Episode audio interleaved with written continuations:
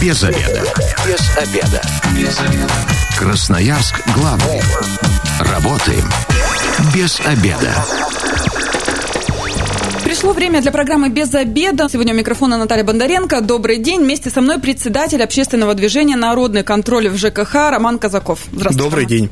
Ну и тема у нас, естественно, посвящена жилищно-коммунальному хозяйству. Да, тарифы ЖКХ, что нужно знать про коммуналку. Ну, как вообще, Роман, прошли пять месяцев самоизоляции, да? Я так понимаю, что вы еще все на удаленке. Вы на официальную работу не перешли, но, тем не менее, с людьми работаете, жалобы поступают? К сожалению, да. К сожалению, мы до сих пор не можем открыть наши приемные в силу действия ограничений, но, тем не менее, мы работаем дистанционно. У нас работает телефон горячей линии 288 16 10. Мы консультируем граждан удаленно. Удаленно же готовим документы, отправляем либо по электронной почте, либо через окно в приемные выдаем их на вынос. А, вот в таком формате мы ну, реализовали свою работу, обращения поступают, а, обращений много, не все, конечно, граждане довольны тем, что приходится взаимодействовать в дистанционном режиме, многие привыкли к тому, что необходимо ну, прийти лично пообщаться, изложить проблему, найти решение, но посильно стараемся и в таком режиме работать и помогать. Ну, мне вот всегда казалось, что как раз время много высвободилось у людей, они начали заниматься тем, до чего руки не доходили, по себе, да, сужу, там, какие-то моменты, то, что касается квартиры и жилищно-коммунальных коммунальных вот всех вот этих вещей, а, не разбиралась, не, не было времени. Теперь начала в это вникать. Красноярцы тоже так поступают? Начали потихонечку разбирать то, что у них накопилось за годы? И начали те, кто поднакопил вопросы, разбирать. И, соответственно, те, у кого они поднакопились вот за пять месяцев, пока и мы не работали, и там более строгие требования к самоизоляции были, а, ну, сформировали какой-то такой пакет вопросов, и сейчас стараются именно вот комплексно к решению подойти, поэтому активность, она даже, наверное, появилась по тем вопросам, которые раньше не были столь актуальными, но, тем не менее, сейчас они так в топе. Ох, мне кажется, сейчас будет жаркая пора управляющих компаний, различных ТСЖ, да, будут э, напряженно работать и разбирать все, что к ним претензии посыпятся. Но а, у нас такое основное, это с 1 июля изменились тарифы. Расскажите, как, что? Может быть, с этим ковидом многие упустили даже из виду такие моменты? Ничего нового не скажу, тарифы выросли. Вот ни одного года еще не было. сейчас бы удивили, если бы сказали, что снизились. Ничего нового не было у нас последние много-много лет. Каждый год у нас тарифы растут. Они растут у нас, как правило, в пределах инфляции, иногда чуть больше.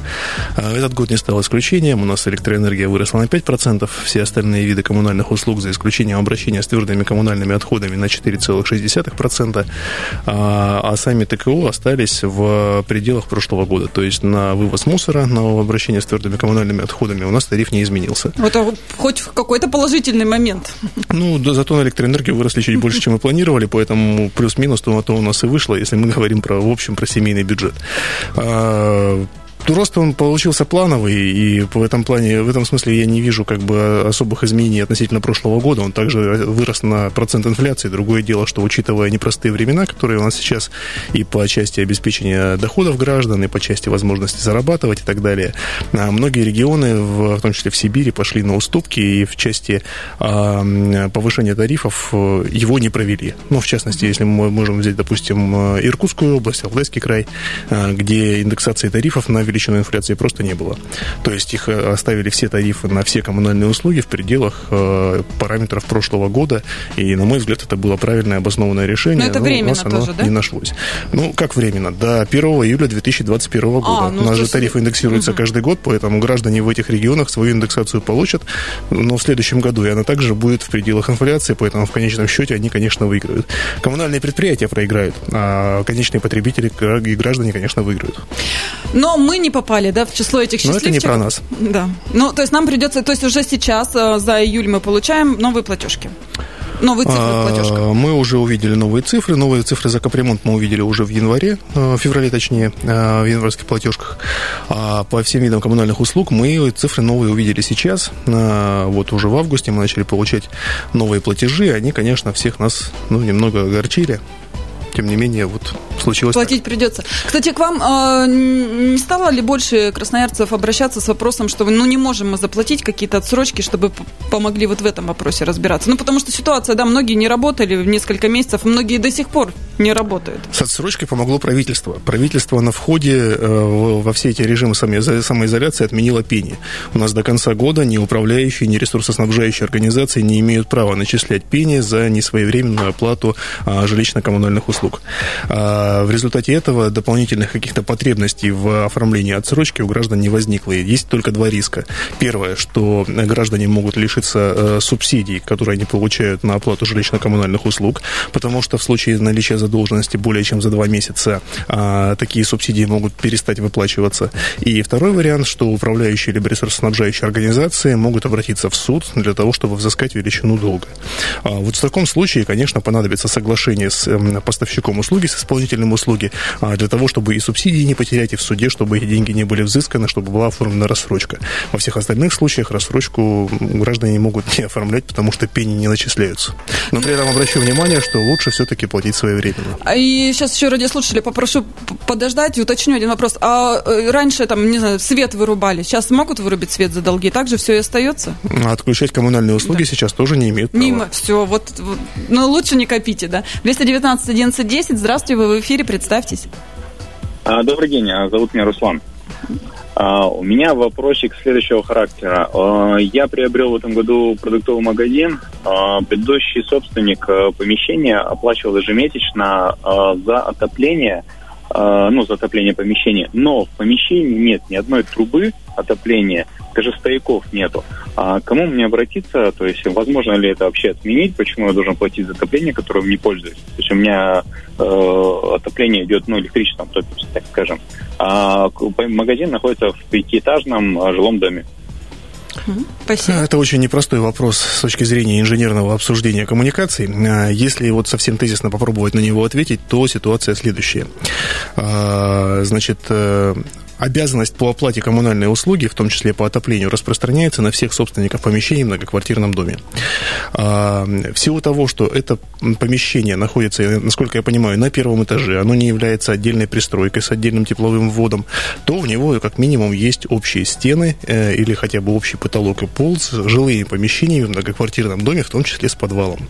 И, очевидно, э, ресурсоснабжающая организация, с которой вы будете вести диалог на тему того, что а можно ли мне не платить, а поставить вопрос именно так. Они э, сошлются на то, что через стены, через потолок, через пол тепло в помещение все равно попадает, а это означает, что оно в каком-то объеме должно быть оплачено. Какой выход я из этой ситуации вижу? Выход из этой ситуации вижу в силу того, что это пятиэтажный дом, а, оборудовать более 50% помещений в этом доме распределителями, которые фиксируют объем потребленной тепловой энергии. И таким образом, таким образом установив объем, а, то есть распределители на каждый нагревательный элемент в каждой квартире и в каждом помещении можно будет фиксировать объем потребленной тепловой энергии в каждом отдельно взятом помещении, которое у нас распространяется через вот непосредственно инженерные сети. В таком случае можно поставить вопрос о сокращении либо, либо об обнулении объема платежей. Во всех остальных случаях я боюсь, что, пользуясь законными механизмами, ресурсоснабжающая организация вам в этом откажет.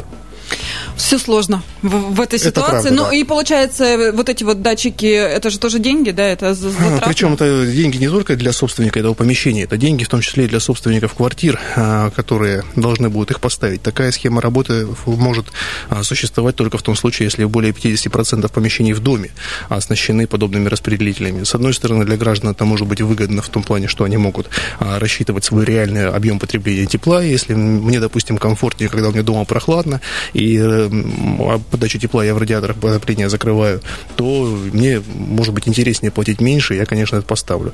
А, поэтому каждому собственнику необходимо будет э, принять решение, целесообразно ли это, и наберется ли у них для этого более 50% от общего числа помещений в доме. То есть, получается, нужно как собрание жильцов, да, ну и, собственно говоря, собственников помещений, которые в этом доме находятся, да? Ну, нужно между собой договориться, угу. что мы все это ставим, а, поставить эти приборы, эти, эти самые приборы, распределители, а, уведомить управляющую компанию о том, что мы теперь платим вот соответствующим образом, зафиксировать все документально и после этого благополучно перейти к новой системе оплаты. Но сразу оговорюсь, что мне в Красноярске неизвестно ни одного многоквартирного дома, кто, кто перешел бы на подобную систему оплаты тепловой энергии. Эта возможность остается, но в Красноярске ею пока никто не воспользовался. А... В регионах по стране эта система реализуется, реализуется нечасто, но она имеет место быть. А почему? Вот э, вы уже для себя какой-то ответ выработали, почему невыгодно, дорого, или управляющие компании вставляют палки в колеса? Управляющие компании, ресурсоснабжающие организации – это сложно. То есть для них, получается, система начисления платы и взимания платы, она усложняется на порядке, и это становится проблемой для учета, для начисления и так далее. Следующая составляющая, как правило, у нас от застройщика мы получаем сувениры в виде распределителей, которые а, не способны дистанционно передавать эту информацию. Если там в западной части страны застройщики, как правило, ставят приборы, которые позволяют дистанционно эту информацию передавать, и, соответственно, потребители в этом не участвуют, то здесь необходимо передавать каждому, а, и здесь возникают там определенные трудности для того, чтобы всю эту систему отладить. Ну, в общем, еще механизм не налажен, да, но... Не просто, но возможность есть, имеет смысл пытаться. 219 11 10, телефон прямого эфира. Э, ну, если у вас есть какие-то вопросы, дозванивайтесь, э, с удовольствием наш эксперт на них ответит. Что еще у нас? Э, с 1 августа газ. Не всех касается в Красноярске, да, пока. Ну, ну говорят, касается все, многих газифицируют. Примерно домов 800, наверное, на город, э, как минимум, подключены к системе централизованного газоснабжения. А тарифы на газ, они выросли точно так же, как они выросли и, соответственно, для других видов коммунальных услуг. Насколько я помню, там не больше 5 рублей на, на 1 кубический метр. А, по этой причине, то есть, э, я вижу, что здесь большой проблемы, а, э, то есть, большого заметного роста для потребителей не случится. А то сообщение, которое было Федеральной антимонопольной службе о росте а, стоимости газа, оно во многом касалось, наверное, промышленных потребителей не Красноярского края, потому что у нас нет газовых электростанций, а, но, ну и газа в регионе-то у нас вообще-то нет. Оно как бы касалось тех потребителей, которые у нас находятся в, другой, в других частях России, потому что мы понимаем, что если вырастает стоимость топлива, то неизбежно вырастает стоимость тепловой энергии. Ну, то есть э, в сентябре уже платежки? Платежки они уже увидят сейчас, то тарифы уже на газ уже выросли, а они там, по-моему, 1075 рублей, что-то в этом э, районе теперь будут составлять. Ну, а в связи э, с ситуацией с коронавирусом у нас какие-то субсидии не увеличились, что касается ЖКХ? Э, субсидии не все те же. Ли круг? Субсидии у нас выплачиваются пропорционально доходу семьи, Э, или одиноко проживающего гражданина. И в данном случае, если человек, у человека доход, э, соответственно, сократился, тогда, может быть, он на субсидии имеет возможность теперь, теперь претендовать. А в общем и целом, процентом отношения объем субсидий он тот же самый. 219 11 Здравствуйте, вы в эфире, представьтесь. Здравствуйте, Вячеслав меня зовут. Угу. Вот такой вопрос. Вот квитанция от управляющей компании за содержание ремонт жилого фонда. В июне было 18 рублей квадратный метр. За июль пришла квитанция уже 28 рублей квадратный метр. Скажите, как ваша управляющая компания называется? Жилком 24. Спасибо. А, значит, э, у нас э, в нашу, на нашу горячую линию в том числе поступали большое количество обращений а, и продолжают поступать а, относительно роста тарифа на жилищную услугу без решения общего собрания собственников. Я для радиослушателей напомню о том, что тариф на жилищную услугу может быть увеличен только по решению общего собрания собственников. Предложение об увеличении тарифа может направить управляющая компания, но если на общем собрании собственников повышение тарифов не было согласовано, в этом случае тариф на, на содержание текущий ремонт остается неизменным. А, тем не менее, некоторые управляющие компании в городе самовольно повысили тарифы на содержание текущий ремонт, ссылаясь на то, что у них печальное финансовое положение, и теперь они решили таким образом компенсировать свои потери. Что на самом деле ну, большая глупость, это незаконно и неправомерное решение. А, тем не менее, то есть это было сделано. А, по компании «Жилком-24» у нас обращений пока не было, но вот будем считать, что это первое. Что необходимо сделать сейчас? Необходимо хотя бы в системе ГИС ЖКХ э, уточнить, э, было ли общее собрание собственников по вопросу повышения тарифа, или позвонить в управляющую компанию, уточнить этот вопрос. Э, если общего собрания не было, в этом случае действия незаконные, необходимо направить обращение в службу строительного надзора и жилищного контроля Красноярского края, э, чтобы была проведена проверка и приняты меры реагирования. На, административ... на, на управляющую компанию был наложен административный штраф, э, и, соответственно, тариф отыграли обратно к, тому, к той величине, которая изначально была утверждена решением общего собрания собственников. А если общее собрание было, то в этом случае необходимо проверить, действительно ли оно состоялось ну, фактически, либо оно было только на бумаге. У нас же сейчас нельзя собираться большими группами людей в связи с действием ограничений. А если оно было, под... если оно было фальсифицировано, оно было подделано, необходимо обратиться в правоохранительные органы для того, чтобы уже а, виновные понесли установленную законом ответственность. Ну и тут э, я хочу добавить, наверное, от себя, если вдруг у вас появляется объявление о собрании, да, вы хотя бы заходите, послушайте, да, что там происходит, не хотите участвовать, в диалоге вступать, ну хотя бы будете знать, за что у вас там увеличиваются тарифы. Красноярск главный. Консультации по любым вопросам. Бесплатно. Без заведа. Возвращаемся к программе «Без обеда». Сегодня микрофон Наталья Бондаренко. И в гостях у меня, напоминаю, председатель общественного движения «Народный контроль» в ЖКХ Роман Казаков. Еще раз здравствуйте, Роман. Добрый день. Мы сегодня обсуждаем вообще в целом э, жилищно-коммунальное хозяйство, да, и, ну и тарифы. Уже э, мы говорили, что с 1 июля у нас повысились, и, собственно говоря, газ у нас с 1 августа. Так что будем платить больше. И ничего с этим не поделать. Но у тех, у кого есть субсидии, ну, на субсидии каждый имеет возможность претендовать в том случае, если э, семейный доход, либо доход одиноко проживающего человека, он ниже установленной э, планки, и, соответственно, доля расходов э, на оплату жилищно-коммунальных услуг э, в семейном бюджете превышает там определенный процент, 20% э, от общего объема. В этом случае, конечно, имеет смысл обращаться в управление социальной защиты для того, чтобы был проведен расчет, предоставить все необходимые документы и, соответственно, уже рассчитывать на получение государственной поддержки, которая которое законом предусмотрено. То есть, если вы во время вот этой вот э, эпидемии, да, самоизоляции пострадали, то, может, посмотрите, может, попадаете под эту категорию, да, да, есть имеет смысл. такой вариант. Ну, а, переходим дальше, да, а, кстати, напомню радиослушателям 219 11 10, если есть вопросы, которые касаются жилищно-коммунального хозяйства, да, обязательно дозванивайтесь, задавайте. А, пока вот это вот послабление летом уже началось, и э, начали появляться на дверях подъездов объявления, значит, счетчики, там поверка счетчиков, ванны отреставрируем и так далее. И э, на своем примере знаю, есть люди доверчивые, пенсионеры, которые приглашают к себе, и оказывается, там неимоверная стоимость этих поверки счетчиков, там до 3000 рублей доходит и так далее.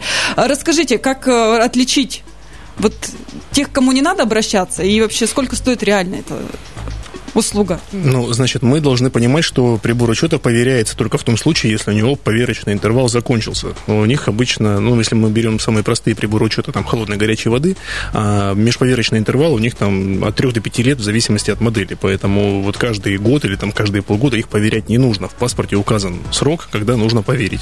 И даже если межповерочный интервал вдруг вышел, паниковать тоже не надо, потому что а, первые три месяца вам будет плата начисляться по среднему а, за истекшие полгода, а дальше просто по нормативу. Никаких колоссальных там переплат или чего-то еще не произойдет, и все можно в штатном порядке, никуда не, не, не бегая, не торопясь, все решить, не надо паниковать. А, в случае с приборами учета электроэнергии все еще проще, то есть там обычно а, срок годности у него примерно 10 лет, и в таком случае, то есть, ну, безусловно, тоже его регулярно проверять не нужно. Но с 1 июля у нас изменилась система ответственности за приборы учета по электроэнергии. А, в частности, теперь за все приборы учета электроэнергии отвечают гарантирующие поставщики либо сетевые организации. То есть из кармана граждан ни установка приборов учета новых, ни поверка, ни замена а, а, не оплачивается. Оплачивается все за счет либо энергосбыта, если это многоквартирный дом, либо МРСК Сибири, если это соответственно, индивидуальный жилой дом, там гаражный кооператив и, или там СНТ и так далее. А, если прибор учета действительно вышел из строя, в этом случае необходимо просто уведомить гарантирующего поставщика в лице энергосбыта либо сетевую организацию о том, что такое событие наступило, для того, чтобы они уже запланировали дату, когда они придут и сами за свой счет все поменяют. То есть здесь вообще голова у собственника болеть не должна? Именно так. 219 11 10. Здравствуйте, вы в эфире, представьтесь. Здравствуйте, я Валентина Константиновна. В общем, я хочу спросить, если человеку за 80 лет и он должен платить капремонт или нет? А то было раньше, что говорили, как будто после 80 лет не платит. Вот один человек, то вдруг вы скажете там, а вдруг у вас еще кто-то там живет, поэтому... Спасибо большое за вопрос. А, значит, э, важно понимать, что государство компенсирует гражданам, которые достигли 80-летнего возраста, 100% оплаты взноса на капитальный ремонт. То есть в, в, оплатить э, все равно придется, но эта сумма в полном объеме будет компенсирована государством за счет средств регионального бюджета. Поэтому э, общая фраза, конечно, у нас там часто звучит, что не платить, то есть платить надо, но эта сумма должна быть полностью компенсирована. Если по какой-то причине о вас забыли, а, и вы эту компенсацию не получаете, необходимо обратиться в районное управление соцзащиты а, для того, чтобы положенные вам государственные гарантии вам перечислялись. Вместе с пенсией они будут приходить вам на карту, либо как вы эти деньги получаете. Либо на почте там э, где-то. Да. 219 11 10, телефон прямого эфира, дозванивайте свои вопросы, задавайте. Я все э, к счетчикам, да, если э, с электросчетчиками все у нас понятно, да, здесь либо энергосбыт, либо МРСК, то как быть с водой? Э, управляющую компанию надо уведомлять или как? Или как? Кому обращаться, приборы... чтобы не платить вот эти вот огромные суммы по объявлениям? За приборы учета э, холодной горячей воды мы отвечаем самостоятельно, как собственники, и самостоятельно мы их меняем и самостоятельно поверяем. Значит, управляющая компания поверкой не занимается. Поверкой занимаются лицензированные организации, их у нас в городе, я знаю лично, три услуги эти стоят не так дорого. Если там вспомнить там CSM, тот же самый Центр стандартизации метрологии, у них сумма услуги в районе, там, по-моему, 600 рублей за поверку одного прибора учета.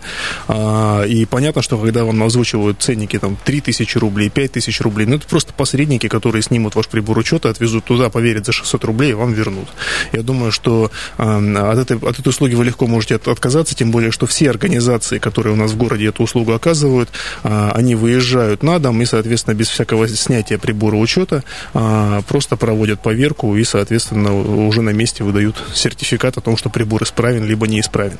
А, в этом плане, то есть здесь никаких дополнительных действий э, осуществлять не надо, и более того скажу, все эти организации, они не ходят по домам, потому что у них и так э, очередь заказов большая, и дополнительные услуги они уже никому не предлагают, они просто отрабатывают те, которые к ним уже приходят. Поэтому, если к вам пришли и предлагают услугу по замене счетчиков, по их поверке, по реставрации вентиляции ванн, по прочистке, пожарных сигнализаций. по прочистке вентиляции, по замене уплотнителей на оконных блоках и много других разных очень странных людей и организаций. Как правило, это эти люди предлагают те услуги, которые вам не нужны, от которых вы легко можете отказаться.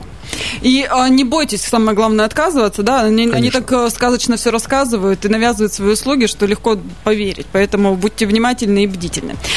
Но 219 11 10, телефон прямого эфира, есть вопросы, дозванивайтесь, в прямом эфире на них ответим. Есть какие-то, появились у нас новые моменты, как вообще отслеживать все, что происходит в сфере коммунального хозяйства и не переплачивать? Потому что вот сама по себе знаю, ни во что не вникаю, получаю платежку и каждый раз в сумме удивляюсь, за что, как это получается, где мы, прожив все лето на даче, столько света нажгли и так далее и тому подобное. Вот э, как вообще стать э, как прошаренным, да, назовем это так, и не, не переплачивать? Ну, во-первых, необходимо все-таки один раз для себя разобраться в содержании платежного документа. Это несложно. Просто ну, какое-то количество времени на это необходимо выделить. И дальше уже отталкиваться от э, ну, четкого понимания, что в платежном документе меняется и почему. Понятно, что у нас, э, грубо говоря, если мы берем коммунальные услуги, есть два параметра. Первый – объем потребления, второй – цена за единицу объема. Вот если мы потратили 5 кубов холодной воды и 3 куба горячей, и, соответственно, куб холодной воды там стоит у нас там, ну, 26 рублей, куб горячий, наверное, рублей 140, если в общем посчитать, а, мы четко понимаем, ну, как бы произведение чему равно. А, если мы понимаем, что у нас что-то изменилось, то в объемах, в объемах потребления нужно смотреть, действительно ли мы как бы ну, несколько изменили свой привычный уклад быта.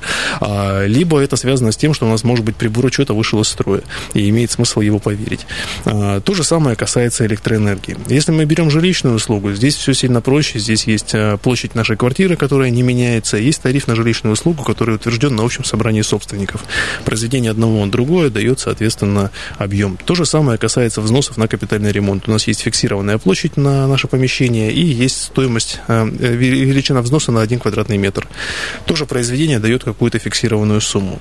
А, что касается отопления, оно, оно начисляется примерно, то, примерно так же. То есть, кстати, мы можем уточнить, наверное, для радиослушателей то, что, о том, что мы с 1 а, сентября переходим на фактическую оплату отопления. Сейчас мы платим 1,12 от прошлогоднего потребления, и потом в конце года пере, получаем перерасчет. Но с 1 сентября, значит, в платежках мы это увидим в октябре, а, мы будем платить за отопление по факту. Сколько мы фактически тепловой энергии потребили, столько заплатили. Если месяц холодный, мы заплатили больше. Если месяц теплый, мы заплатили меньше. А если летом у нас отопления нет, а его нет, значит, мы заплатили ноль. Вот нулевые платежки за отопление мы увидим уже следующим летом. Ну и перерасчета никакого у нас не будет, которого все ждут с ужасом. Сейчас да? еще один перерасчет будет за 9 месяцев этого года, а после этого перерасчетов уже не будет, потому что приводить к нулю уже будет нечего. Сколько потребили, столько заплатили. Единственное, что можно предупредить, что в холодные месяцы платежки многих, наверное, напугают а, по той причине, что в холодные месяцы мы потребляем много тепловой энергии, в рублях это довольно весомые суммы. Но это дополнительный повод а, простимулировать и управляющую компанию, и фонд капремонта провести энергоэффективные мероприятия, ремонтные мероприятия а, для того, чтобы дом утеплить и лишнего не потреблять. В частности, может быть, установить а, в дом индивидуальный тепловой пункт с погодным регулированием, который позволит не забирать из а, тепломагистралей избытки тепла, что у нас, кстати, регулярно происходит и весной, и осенью, а потреблять ровно то количество энергии, которое нам необходимо. Ну, и сейчас же еще, получается, есть время, если вдруг жильцы, услышав сейчас нашу программу, задумались о том, что у них подъезд недостаточно теплый, да, и чтобы сэкономить на отоплении, чтобы не получать получать потом а, баснословные цифры, а, нужно обратиться в управляющую компанию, да, собрать э, собрание? Первое, то есть по индивидуальным тепловым пунктам. А, если вы понимаете, что у вас подходит капитальный ремонт, а, и у вас в ближайшей перспективе будет ремонт отопления сетей и горячего водоснабжения, а, в этом случае особых действий предпринимать не надо, потому что по сетям отопления холодного горячего водоснабжения индивидуальные тепловые пункты с погодным регулированием устанавливаются обязательно. По этой причине вот это прекрасное благоустройство вы в своем доме все равно получите. Если вы понимаете, что вид работ в ближайшее время будет иной, в этом случае вы можете на общем собрании желание его заменить. А, но вам необходимо это сделать в течение трех месяцев с момента получения уведомления о проведении капитального ремонта. И если вы понимаете, что у вас капитальный ремонт вообще не скоро, а, то в этом случае этот же а, индивидуальный тепловой пункт можно поставить за счет средств текущего ремонта, если вы таковой объем денег накопили. Это делается по решению общего собрания собственников и делается управляющей компанией. 219 1110. Здравствуйте, вы в эфире, представьтесь. А, здравствуйте, меня Александр зовут. Хотелось бы вопрос задать. Вот э, в новых домах сейчас на батареях стоят счетчики, то есть которые фиксируют потребление тепла. Как зарегистрировать эти счетчики, чтобы платить фактически, сколько ты потребил тепла, столько и заплатил? А, спасибо за вопрос. Эм, здесь имеет место, необходимо сделать уточнение. Значит, а, э, у нас в городе есть некоторое количество многоквартирных домов, это, как правило, либо микрорайон Южный берег в отдельной части, либо это микрорайон э, Преображенский, насколько я помню, а, где у нас отсутствуют стояки в квартирах, они идут в подъезде, где в квартирах горизонтальная разводка отопления. Вот в этом случае наличие прибора учета позволяет, даже одного прибора учета позволяет вести учет потребленной тепловой энергии в отдельно взятом этом жилом помещении. Для этого достаточно просто с управляющей компанией вопрос начисления оплаты согласовать. Второй вопрос, ну, либо ресурсоснабжающей, ресурсоснабжающей организации, если она является исполнителем коммунальной услуги.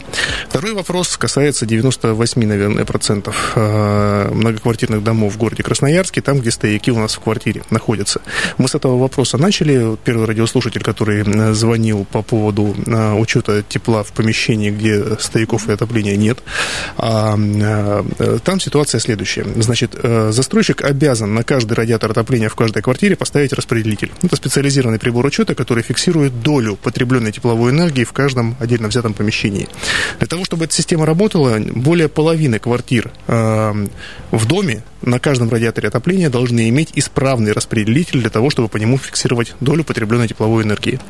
На общем собрании необходимо принять решение э, о том, чтобы по такой схеме велось начисление платы за тепловую энергию и передать его на исполнение эм, либо в управляющую компанию, либо в ресурсоснабжающую организацию, если она является исполнителем коммунальной услуги. И дальше уже по факту состоявшегося решения рассчитываться, исходя из этих самых долей. То есть здесь выход один, собираете э, жильцов, говорите, будем так считать или нет? Да. Это должно больше 50%? Принципиальный вопрос, mm-hmm. что более половины площади в доме должны иметь в своих помещениях на каждом радиаторе отопления исправно работающий распределитель. Время программы к концу подходит. Роман, куда обращаться? Расскажите, он, пока вы работаете дистанционно, да, только в телефонном режиме можно, но, надеюсь, у вас с сентября уже, как и рестораны, откроют. Поэтому пока вот... Мы бы э, очень хотели. Пока телефоны, куда обращаться, если есть вопросы а, Есть наша горячая линия по вопросам ЖКХ. Это телефон 288 16 10.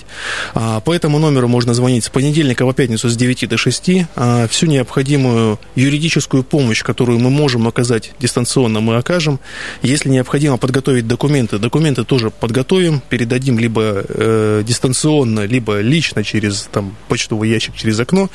А, в конечном счете, э, любую помощь по нашему номеру горячей линии 288 16 10 вы можете получить и звоните с понедельника по пятницу с 9 до 6. Не затягивайте, если есть какие-то вопросы, обращайтесь. Я напоминаю, что сегодня в программе «Без обеда» был председатель общественного движения «Народный контроль» в ЖКХ Роман Казаков. Также с вами была Наталья Бондаренко. Завтра программа «Без обеда» снова выйдет в эфир. Обсудим пособие по безработице и поддержку работодателей, как оформить выплаты. Я думаю, в ближайшую неделю у нас только супер полезные эфиры будут. А если вы, как мы, провели этот обеденный перерыв без обеда, не забывайте без обеда, зато в курсе. Без обеда.